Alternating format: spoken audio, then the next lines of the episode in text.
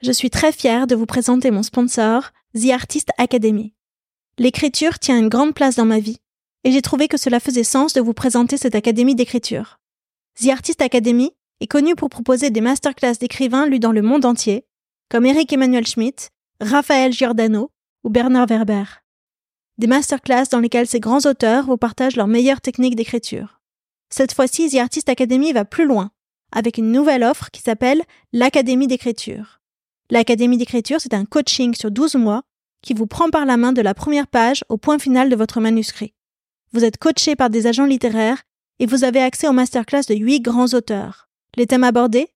Donnez vie à vos personnages, travailler la musique des mots, structurer votre récit. Ce programme est fait pour tous ceux qui ont un rêve d'écriture et qui veulent enfin le réaliser. Que vous soyez débutant ou expérimenté, c'est un programme qui vous aidera à installer une routine d'écriture dans votre vie, à développer votre légitimité et à ouvrir votre créativité. On parle souvent ici, dans la fin des règles, de ce moment de la midlife où l'on revient à soi pour aller à la poursuite de ses propres désirs.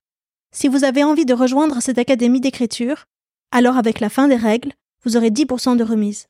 Je vous invite à remplir le formulaire qui se trouve dans le descriptif pour avoir toutes les informations. Si vous aimez écrire et que vous avez envie de tenir votre livre entre les mains, allez-y de ma part.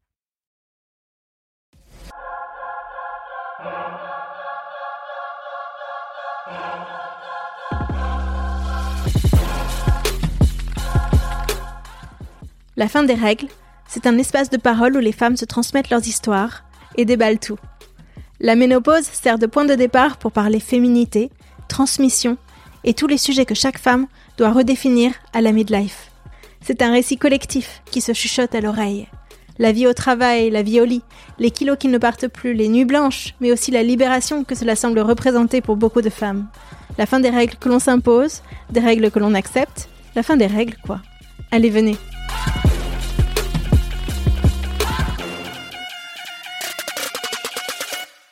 J'ai eu des amis très très très proches euh, homosexuels, donc il y avait toute la relation amoureuse, avec le manque, l'envie de se voir, sans la sexualité. J'ai vécu ça. J'ai l'impression d'avoir vécu beaucoup de formes de l'amour dans la relation, dans la relation tête à tête. Après, il y a l'expérience de l'amour des enfants, qui euh, renouvelle un peu tout le sujet, qui est très particulière, puisque là, on est face à des gens qui sont un peu nous et un peu pas nous, donc c'est très très particulier. C'est un intermédiaire pour moi entre l'amour de l'autre et l'amour de soi, l'amour des enfants, c'est facile, c'est pratique à plein d'égards parce que tu peux y aller, tu peux, tu peux t'aimer toi-même à travers eux, mais euh, sans scrupule. Enfin, c'est vraiment marrant. Et puis, euh, je pense que l'expérience amoureuse, euh, au sens strict en fait, hein, c'est-à-dire celle entre deux personnes qui se désirent et qui, je pense que c'est, c'est un temps un peu, pour moi, un peu irremplaçable en fait. Enfin, c'est, c'est il y a une initiation qui se fait là sur ce que c'est que l'amour là-dedans alors pas dans l'expérience du désir ou simplement de la relation parce que ça tu peux le vivre plein de fois et que ça échoue mais dans la durée dans le fait de s'accrocher à ça et de le faire euh, croître dans le temps et de maintenir euh, complètement vivant et de le voilà. Et aujourd'hui ben c'est la suite. Je sais pas quoi te dire. Aujourd'hui ce que je pourrais dire de très personnel sans entrer trop dans le détail c'est que je constate avec stupéfaction que je suis comblée amoureusement. J'ai eu assez. Et il y a quelque chose quelque part qui s'arrête. C'est comme si je sortais. Alors c'est peut-être aussi parce que c'est la ménopause et que je me dis ça suffit ou je sais pas quoi ou que. Enfin, je veux dire, c'est peut-être lié assez naturellement à une transformation de soi qui fait que, tu vois, moi, ça fait bien cinq ans que les mecs me mettent plus dans la rue. C'est fini. C'est un truc qui est derrière moi complètement. Et ça, c'est quelque chose qui change beaucoup dans la vie d'une femme. Et c'est qu'elle, d'ailleurs, c'est un grand repos. Enfin, à plein d'égards, c'est super. Mais à certains égards aussi, c'est un moment un peu difficile, ce moment où tu sens que tu es en train de devenir une madame et qu'il te regarde avec respect. Et c'est tout. T'es une maman, enfin, une vieille maman même. Parce que, il y en a qui se laissent pas arrêter par ça avant.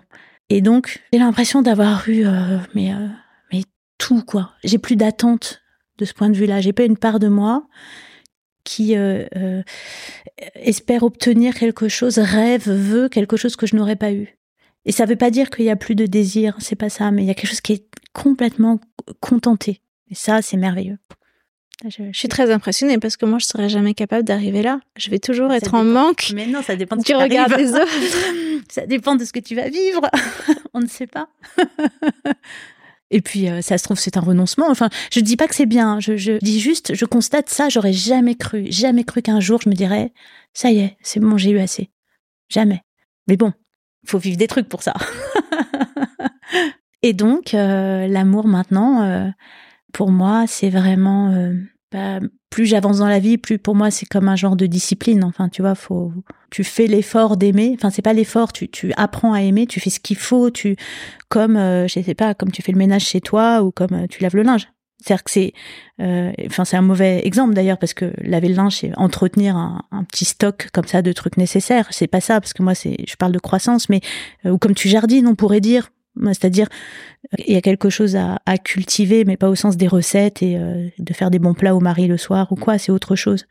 Pour moi, pour le coup, il y a quelque chose à briser en soi pour aimer plus, tout le temps. Mais briser est un mauvais mot parce qu'on a l'impression que c'est, c'est, agressif, mais c'est pas ça. C'est, c'est vraiment mon expérience de l'amour. Casser de l'ego en soi pour être encore plus proche de, dans ton couple? Dans mon couple ou ailleurs. Enfin, je veux dire dans toutes les relations où il peut être question d'amour. Le couple n'est pas, à mon avis, le. Mais aussi avec les enfants et aussi avec les amitiés. Avec tout le monde, avec tout, tout le temps, chacun, tout le temps. Et alors casser de l'ego, c'est mal dit parce que comment, enfin. Mais c'est plutôt que parfois, dans un, enfin moi, ça m'est arrivé une fois dans ma vie d'avoir un, moment de lucidité. Je sais pas pourquoi, j'ai eu de la chance, comme une révélation sur le fait, dans une dispute en particulier récurrente dans mon couple, euh, un jour, et il se trouve qu'on a dû se quitter en plein cœur d'une de ces disputes récurrentes. Et parce que je devais partir trois jours faire un truc pour le boulot. Et donc je me suis retrouvée trois jours seule, partie en emportant avec moi cette dispute. Et à distance, tout à coup, j'ai vu très simplement, j'ai vu pour la première fois quelle huile je jetais sur quel feu. J'ai vu que je, que je pouvais ne pas le faire et que je le faisais. Et c'est mystérieux comme tout parce que j'arrive pas à décrire en quoi c'était une telle révélation, mais c'en était une. J'ai pas arrêté de pleurer pendant trois jours. Je me suis dit, ça t'arrête, c'est fini. Euh, pourquoi tu fais cette guerre? Et t'as vraiment arrêté? Parce que j'ai arrêté du jour au lendemain cette guerre-là. C'était un Comme ça. C'était justement, c'est pour ça que je parle de révélation, c'est-à-dire que c'était un renversement. C'était pas comme au quotidien, on se dit oh là là, quand même, je sais que là j'ai déconné. Non non, c'était c'est comme si j'avais vu la l'épaisseur de nuages narcissique que je maintenais entre moi et, l'autre pour rien. J'ai vu le nuage et j'ai dit hop, on le, on le vire. Et donc c'était à la fois très douloureux, c'est bizarre, comme une des douleurs de croissance très brutales. J'ai beaucoup pleuré et après quelque chose avait changé. C'est-à-dire que cette dispute n'a plus jamais eu lieu. J'ai arrêté de demander euh, cette chose que je demandais euh, euh, et que l'autre pouvait pas me donner la vie amoureuse, encore une fois, sous sa forme conjugale, c'est pas mari et femme, je m'en fous, mais c'est le fait de d'être un couple, de vivre ensemble, de partager, et encore plus s'il y a des enfants. Je trouve c'est une aventure vraiment, euh, c'est extraordinaire d'y arriver parce que c'est très très difficile ça réclame vraiment de, de, jongler avec beaucoup de choses. Et pour peu qu'un des deux partenaires soit un tout petit peu euh, en retard d'une marche par rapport à l'autre sur un certain sujet, ça peut exploser enfin ne pas être possible. C'est un c'est un réglage très très fin. Et euh, je trouve qu'on demande trop au couple de toute façon. Euh. on le met dans des conditions de pression qui sont un petit peu lourdes pour lui. Tu parles du quotidien, de d'élever les enfants, de l'école, de tout gérer en même temps. Euh, je parle de, déjà ben, de la de l'obligation déjà de concentrer toute ta vie amoureuse sur lui. Ça, c'est un truc, tous les couples se mangent à un moment à la question du désir, du désir pour les autres, en l'exclusivité ou pas ou quoi.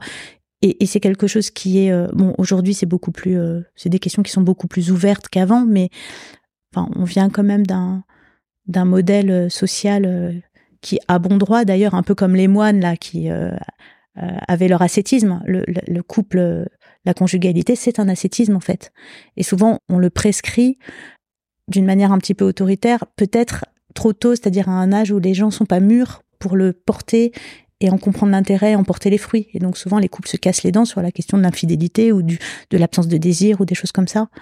Comment vous euh, avez résolu ça? Résolu. Non, ça ne se résout pas. Comment vous l'avez abordé? Euh, En se donnant des libertés mesurées, en négociant, en revenant en arrière, en disant en fait c'est pas possible, je peux pas, je suis trop jalouse, en se battant avec la question, mais en, en la mettant dans le couple en fait, en se disant on va voir, on va expérimenter, on va faire des pas en arrière, des pas en avant, on va en se mettant du même côté par rapport à cette question, je dirais, en essayant de se mettre du même côté, parce qu'en fait c'est une question euh, euh, brûlante on joue pas impunément avec euh, la liberté amoureuse, la jalousie. C'est très, c'est très très vite explosif en fait. Tu veux dire que ça peut faire des dégâts dans le couple? Ça peut faire des dégâts entre ouais, vous? Ouais, ouais, je pense que oui. Bah, je pense que là aussi, si c'est un petit, c'est un balai euh, comme ça extrêmement où chaque pas compte et que s'il y en a un qui fait un trop grand pas d'un côté, un pas maladroit, s'il y en a un qui souffre trop et que l'autre ne le rattrape pas, euh, ouais, ça peut faire exploser un couple. Ouais, ouais. C'est dangereux. Mais ne pas le, discuter aussi fait des... Mais ne pas le discuter, à mon avis, est encore plus dangereux. Donc euh, voilà, entre deux, euh, entre deux risques, euh, nous on a choisi celui d'ouvrir la question de notre couple et de l'ouvrir bah, de manière très, je dirais, très ouverte au sens. On a mis beaucoup de temps à comprendre qu'il fallait surtout pas fixer des règles, surtout pas. Que les règles du style ça oui, ça non, ça t'as le droit, ça t'as pas le droit, euh, ça nous foutait dedans quoi. C'était euh, c'était le le début de la guerre.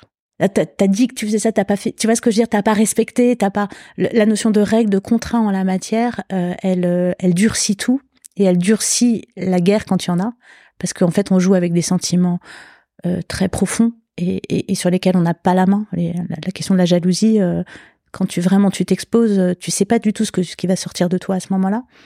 Et donc, on a mis du temps à comprendre qu'il fallait surtout pas être dans des règles, surtout pas s'appliquer l'un à l'autre les mêmes règles. Surtout pas.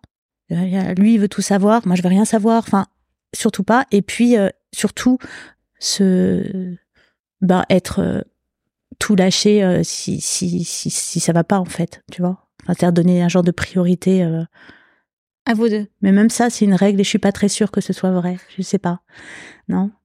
C'est, oui, c'est encore formulé comme une règle et c'est faux. Ça marche pas comme ça en fait. C'est autre chose. C'est un. Mais je pense que ce qui permet euh, de de de prendre ce risque, c'est quand même une conviction très très forte de part et d'autre qu'on va rester ensemble, que que c'est presque inconditionnel. Et si on n'a pas cette foi, à mon avis, c'est très difficile de prendre certains risques.